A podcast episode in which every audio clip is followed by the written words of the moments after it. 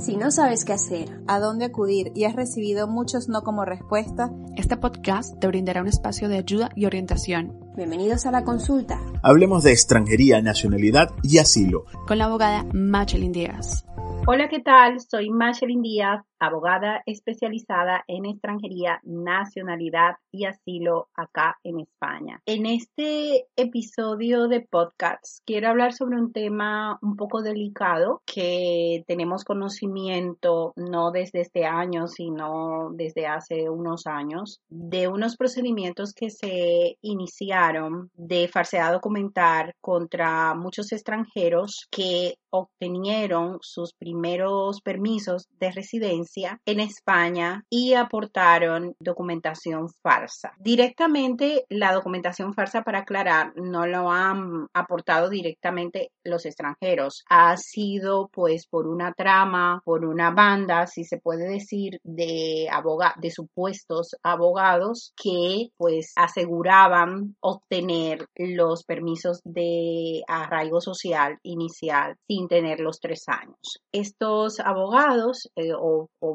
supuestos abogados, pues le, se vendían por las redes sociales o o por YouTube diciendo que son abogados, que no lo eran, y realizando procedimientos de arraigo social de muchos extranjeros venezolanos, hondureños, colombianos, y le indicaban que podían presentar su arraigo social sin tener los tres años. De hecho, siempre es una pregunta muy recurrente aquí en el despacho a lo largo de toda nuestra trayectoria de que si puedo presentar el arraigo social sin tener los tres años y la pregunta siempre ha sido rotundamente no, no se puede presentar el arraigo social sin tener los tres años, sin tener las pruebas de la permanencia y sin cumplir el resto de requisitos que exige la ley. Pues esta investigación se llevó a cabo en conjunto con la Brigada de Extranjería y Fronteras de aquí de Madrid, eh, con la Seguridad Social. Había muchos organismos que estaban haciendo esta investigación alrededor desde el 2019 y finalmente se abrió una causa judicial después de la investigación y después que se retiraron todos los permisos de extranjería que se concedieron desde esa fecha y evidentemente los extranjeros ya tenían alrededor de tres años incluso con permisos de residencia habían obtenido el arraigo social ya justamente ahora en esta renovación que es donde me han llegado muchos casos pues es que ya no pueden renovarlo y que, y que la policía le han retirado su, su tarjeta de residencia, su NIE incluso su pasaporte. Pues esta causa se inició esta, esta investigación se inició alrededor del 2019, se puso a disposición judicial alrededor del 2020 en, en el juzgado de instrucción y ya ahí hay una causa, una macro, macro abierta con más de 300 extranjeros involucrados y eh, todos ellos pues evidentemente han perdido esa, esa residencia todo ese tiempo o sea, un, caso muy, muy mm, horrible y que yo realmente eh, no estoy totalmente sorprendida de que, de que muchos extranjeros se hayan dejado pues, pues hacer esto por, por estos falsos abogados. Así que yo le, aparte de eso, desde hace años yo estoy totalmente indignada por esta situación y les pido a todos los extranjeros de que no se dejen llevar por esto de las redes sociales, de que hay muchos falsos abogados que, que se brindan y que, y que dicen que son abogados, no son abogados, son personas que son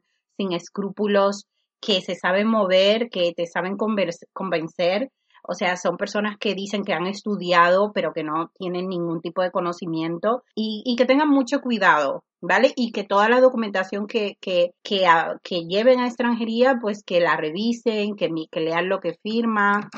y todo eso. Realmente el motivo de este, este podcast, aparte de poner en conocimiento esto, es pues qué pasa con todas estas personas que ahora tienen esta causa penal abierta, que tienen su proceso de residencia extinguida, que, tienen que, pueden hacer. Bueno, nosotros eh, sí que es una causa penal grave, incluso muchos de ellos tienen prohibición de salida de España por, porque realmente una falsedad documental es un delito que está penado por la por, privación de la libertad que conlleva cárcel. Entonces ahí eh, para hacer la solicitud inicial, es decir, desde cero, desde cero de un procedimiento de arraigo social, pues eh, nosotros le estamos ayudando. Puede existir la posibilidad que por tener estos ah, antecedentes policiales que a día de hoy todavía no hay ninguna condena porque como es una macrocausa, va a tardar bastante en el procedimiento judicial. Puede conllevar una, una denegación de la renovación por ya haber aportado documentación falsa, tener estos antecedentes penales y policiales. Hemos tenido casos que sí lo hemos ganado, pero en los criterios de la Oficina de Extranjería, ese informe negativo que va a emitir la policía, pues va a ser algo muy negativo a, que nos aprueben ese permiso. De igual manera, no quiere decir que se pueda presentar recursos en caso de negación. Yo les invito a todas estas personas que se encuentren en esta situación de que valoren su caso de manera adecuada con abogados expertos en extranjería como nosotros y que podamos ver alguna solución para que puedan volver a tener sus permisos de residencia y no pierdan sus trabajos, incluso los derechos adquiridos, aunque haya sido por un permiso que se haya obtenido con documentación farsa. Gracias por compartir este nuevo episodio de la consulta Hablemos de extranjería, nacionalidad y asilo. Recuerden suscribirse en nuestro canal de YouTube y comenzar a escucharnos por eBots, Apple Podcasts y Spotify. Hasta el siguiente episodio, un saludo.